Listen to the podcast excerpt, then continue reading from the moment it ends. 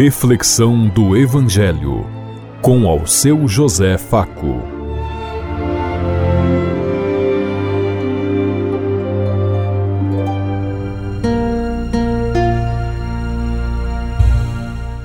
Paz bem a todos os ouvintes da Rádio Construtiva e todas as emissoras em sintonia conosco e o povo que nos ouve.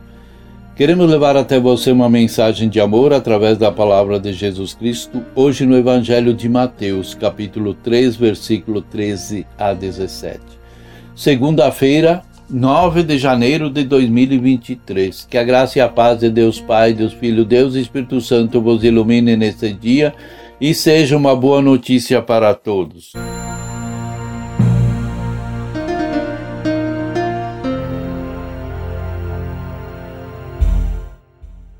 O Senhor esteja conosco, Ele está no meio de nós. Proclamação do Evangelho de Jesus Cristo, narrado por São Mateus. Glória a vós, Senhor. Naquele tempo, Jesus veio da Galiléia para o Rio Jordão, a fim de encontrar-se com João e ser batizado por ele. Mas João protestou, dizendo: Eu preciso ser batizado por ti, e tu vens a mim? Jesus, porém, respondeu-lhes: Por enquanto, deixa como está, porque nós devemos cumprir toda a justiça. E João concordou. Depois de ser batizado, Jesus saiu logo da água. Então o céu se abriu e Jesus viu o Espírito de Deus descendo como uma pomba e vindo sobre ele. O céu veio uma luz que dizia: Este é o meu filho amado, no qual eu pus o meu agrado. Palavra da salvação. Glória a vós, Senhor.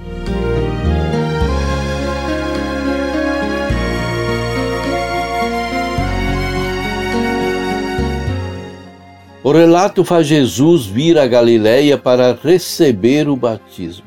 Como isso podia ser interpretado como uma dependência de Jesus com relação a João. Vocês incluíram um diálogo entre João e Jesus.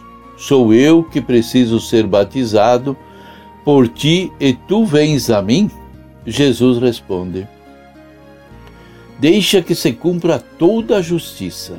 A ação divina passa pela etapa da ação de João para, para chegar até Jesus. Mais tarde, as autoridades judaicas de Jerusalém viram que ele ensinava no templo e lhe perguntaram: Que autoridade você tem para fazer isso? Quem lhe deu essa autoridade? Ou quem fez de você um profeta? Jesus respondeu: Vou lhe fazer uma pergunta. Se vocês responderem, poderei lhes dizer com que autoridade eu faço isso. Enquanto João batizava, isso vinha de Deus ou dos homens? Eles não quiseram responder e Jesus lhe respondeu: Então, eu não tenho como lhes explicar com que autoridade faço isso. Assim, Jesus esclarecia definitivamente que sua autoridade profética vinha do batismo de João. No Jordão, Jesus assume a missão profética e própria do Pai e a designa como verdadeiro Messias que preenche a expectativa do povo de Deus. Se as pessoas não conheciam a legitimidade desse batismo, não podiam reconhecer a missão de Jesus e muito menos Jesus como Filho de Deus. Quando Jesus foi batizado, o céu se abriu, diz a Sagrada Escritura. Na época havia uma forte consciência de que depois que o povo do cativeiro, porque o povo de Israel rompeu aliança com Deus, Deus tinha se afastado deles os céus se fecharam. Deus guardava silêncio, quando muito podia-se apenas ouvir o eco de sua voz, mas não escutar a sua palavra através dos profetas. O profetismo silenciou por muitos anos. Não vemos mais sinais de tua presença, não há mais profetas e ninguém sabe até quando isso vai perdurar. Os profetas prometiam o tempo novo e maravilhoso no qual os céus se abririam novamente. Muita gente estranha a essa questão representa o Espírito de Deus como uma pomba.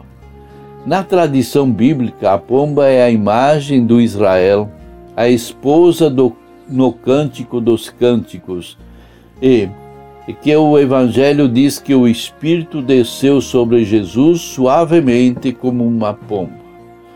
Como o Gênesis dizia que o Espírito pairava sobre as águas, mas à medida em que as comunidades interpretavam, passaram a interpretar que o Espírito desceu em forma de pomba. Para nós, hoje, é bom escutar essa interpretação que o Espírito vem da forma de Israel, isso é, através da comunidade. O Espírito de Deus só se manifesta se a comunidade estiver reunida e unida na graça de Deus.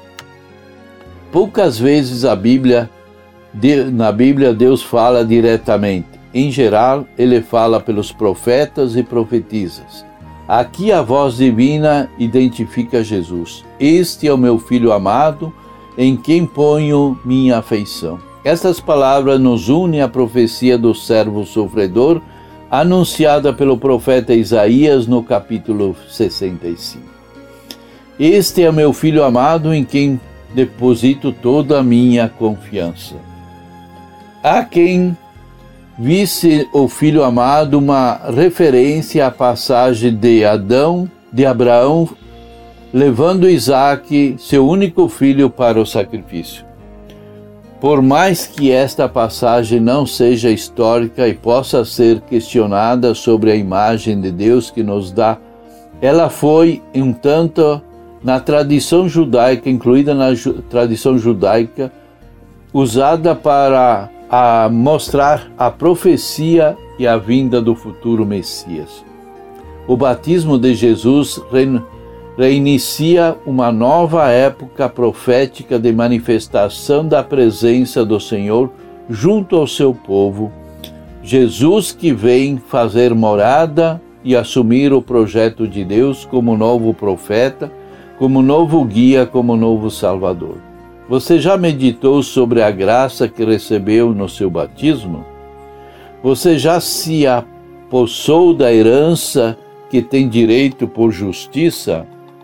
Imagine como terá sido o momento do seu batismo e ouça a voz acolhedora do Pai cada dia de sua vida. Hoje você deverá assumir esse batismo com respeito, dignidade e responsabilidade. Pensemos em tudo isso enquanto eu lhes digo. Até amanhã, se Deus quiser. Amém.